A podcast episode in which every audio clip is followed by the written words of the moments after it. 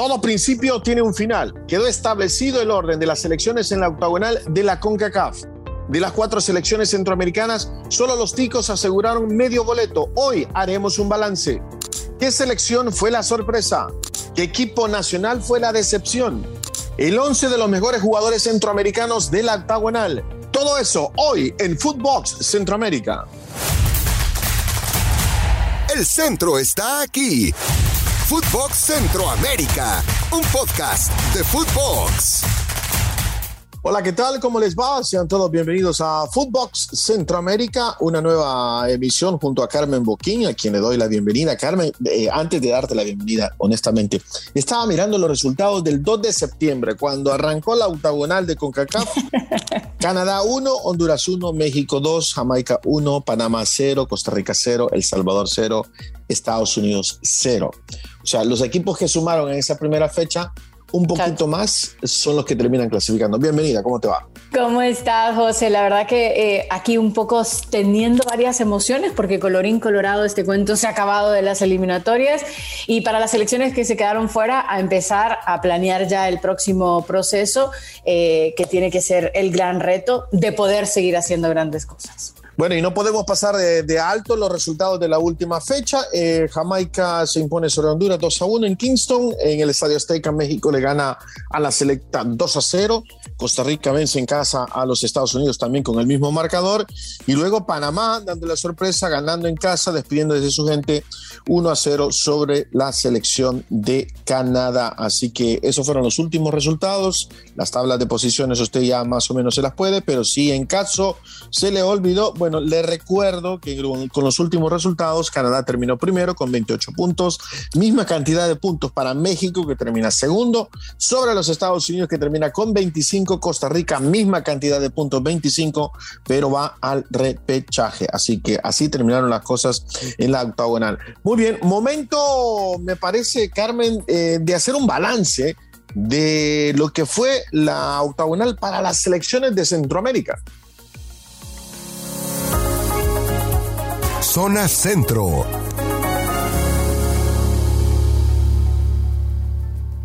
De las cuatro selecciones centroamericanas, Carmen, eh, yo creo que solo los ticos, bueno, solo los ticos se aseguraron medio boleto. Eh, haremos un balance.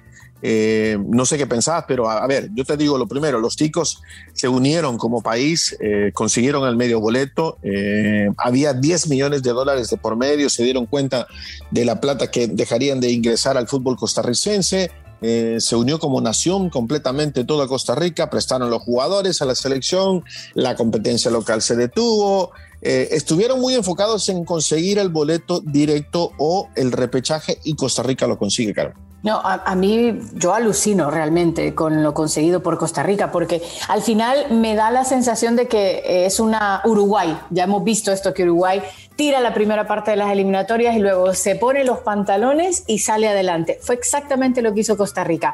A partir de la segunda vuelta, con ese primer partido y esa victoria importante frente a Honduras y Panamá de local, y luego el puntito que salvaron en el Azteca frente a México, terminó de dejar las mejores sensaciones y al final terminó enlazando eh, cuatro victorias. Fueron de siete partidos, que es alucinante, un tan solo empate fue en el Azteca, con lo cual todo te vale. Le acaba ganando a Estados Unidos en casa, que tampoco ha perdido nunca Estados Unidos en casa, pero te demuestra que lo que hizo Luis Suárez eh, junto a todo su equipo fue, fue maravilloso. Yo creo que del libro, la historia de cómo de septiembre para acá le terminaron dando vuelta a esta selección.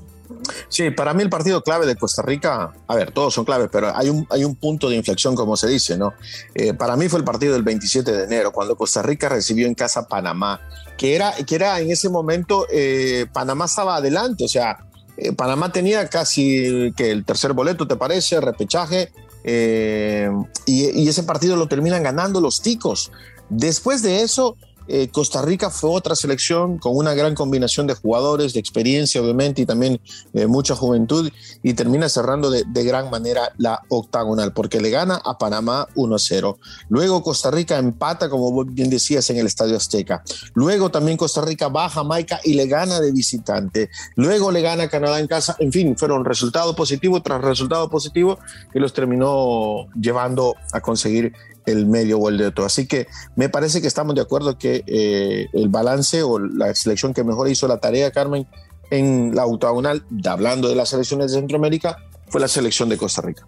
Sí, eh, yo lo diría que sí, porque es una consistencia final en cuanto a nivel, eh, independientemente que en la eliminatoria en sí arrancara no de la mejor manera y luego sí mejorara, pero fue consistente en lo que Costa Rica presenta y en esa selección que sabemos que está dispuesta a siempre ser de Centroamérica, quizás la que lidere eh, el camino en cuanto a éxitos, logros, trabajo y jugadores. O sea, la consistencia la tuvieron. Sí, y luego irán contra Nueva Zelanda, ¿no? El repechaje, ¿no? Así es, a espera de finalmente quién va a ser el rival que van a tener en, ese repechaje, pero seguramente sea Nueva Zelanda, eh, a espera del partido que tiene que disputar.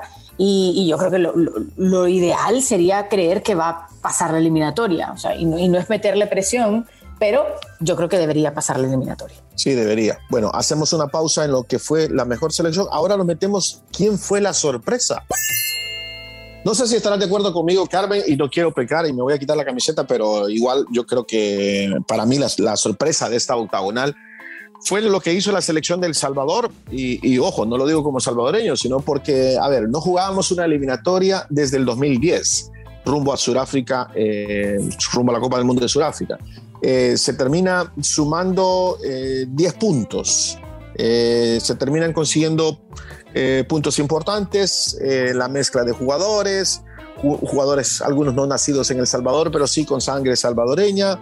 Y al final El Salvador termina en la séptima posición, eh, ya con el resultado final de, del Estadio Azteca, con 10 puntos, Carmen. No sé si estarás de acuerdo conmigo, pero la selección de El Salvador creo que fue la gran sorpresa. Totalmente, eh, porque lamentablemente en años anteriores El Salvador era visto en una situación en la que no podía llegar a dar pelea o a hacer un privilegio diferente y me pareció que nos cayó la boca a todos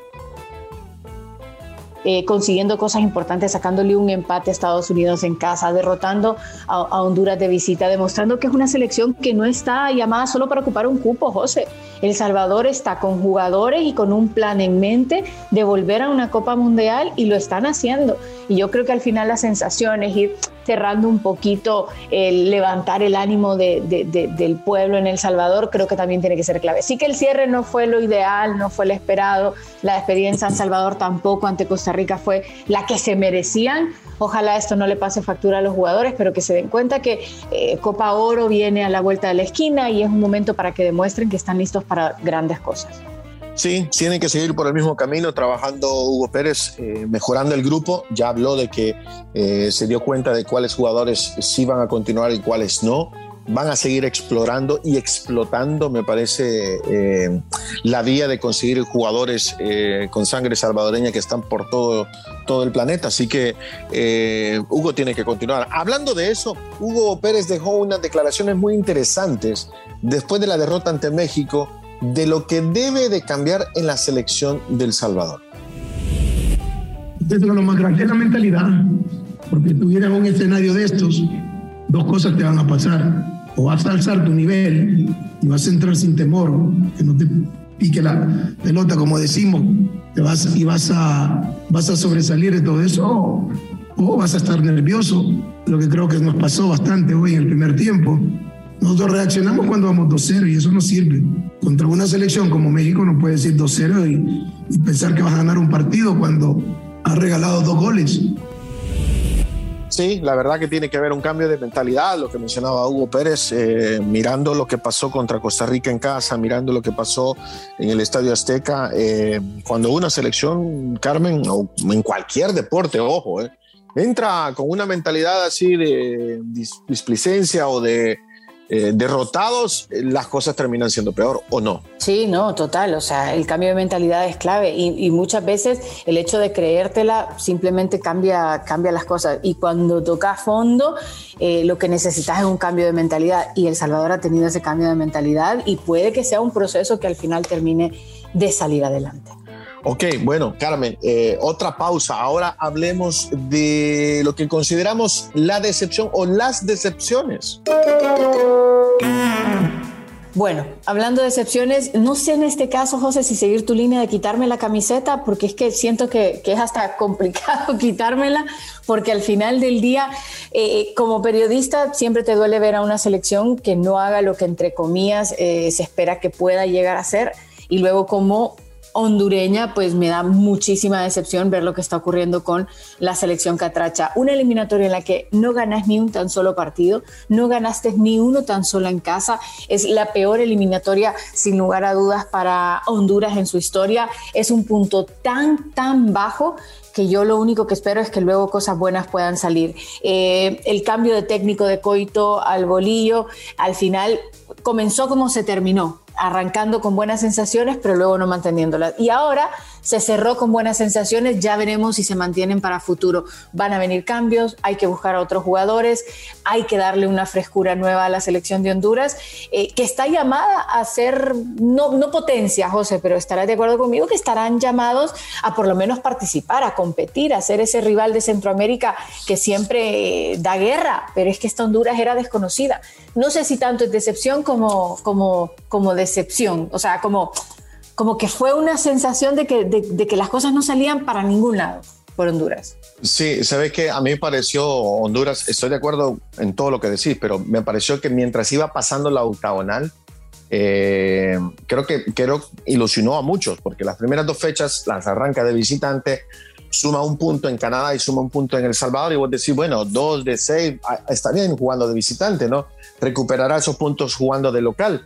Eh, pero el no hacerse fuerte en casa, eh, el ir cayéndose eh, en una caída libre prácticamente, ver esta selección así, la verdad, fue feo, fue feo porque yo no me lo esperaba tampoco, te, te, lo digo, y como te lo mencioné la vez pasada, tocaron fondo y quizás ahora, no quizás ahora, pero la única manera de salir para arriba es, es eso, ¿no? evolucionar.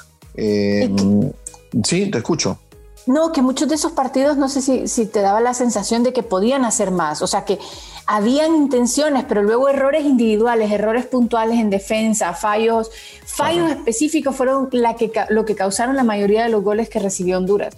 Y yo creo que ese cambio de, de, falta de concentración es lo que también terminó pesando, una desconexión total y, y, bueno, ya solo queda pensar que las cosas puedan mejorar. Honduras fue la decepción en ese caso, pero también, José, hubo otra decepción, ¿eh? Hoy nos vamos por doble. Sí, sí, yo, yo, yo, sí, doble, va, rapidito, mencionémosla, porque la verdad hay que mencionarlo. Panamá fue una decepción. Eh, eh, eh, en noviembre, cerrando la fecha de noviembre del 2021, Panamá tenía 14 puntos, estaba ya en el Mundial, Carmen, prácticamente.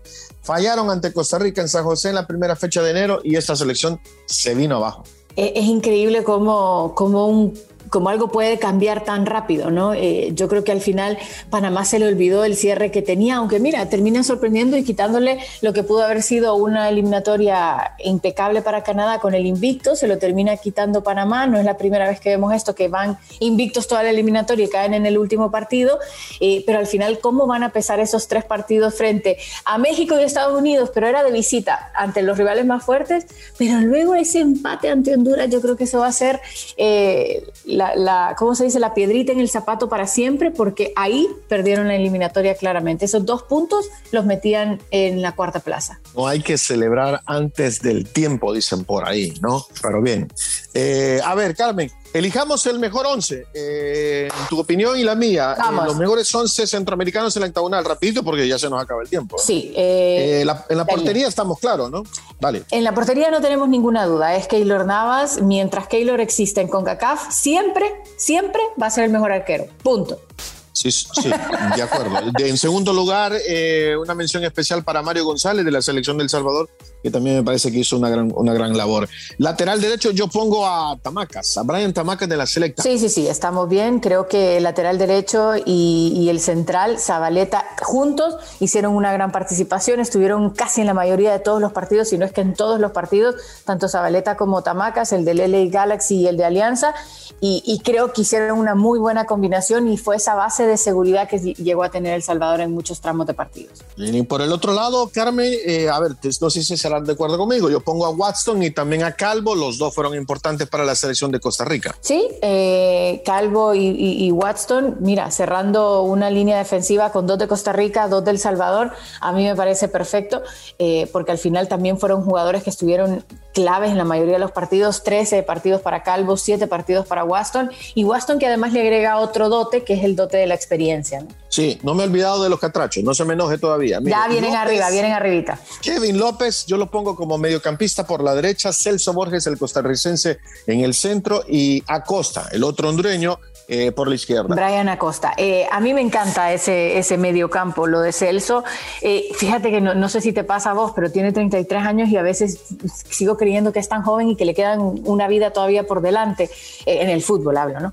y luego Brian y López se llevan muy bien. Kevin se entiende con Brian y yo creo que fueron de las dos piezas que hay que rescatar de la selección de Honduras. Y lo de Borges, pues ya, Borges es Borges, ¿no? Sí, bueno, le dejo la delantera si gusta. Vale, déjeme la delantera. En la delantera tenemos un tico, un panameño y un salvadoreño. Joel Campbell, como siempre, el histórico de Costa Rica, clave con 10 partidos y 2 goles. Blackburn de Panamá, porque es un hombre que también marca goles y que consigue cosas importantes para la selección de Panamá. Fueron cuatro en estas eliminatorias.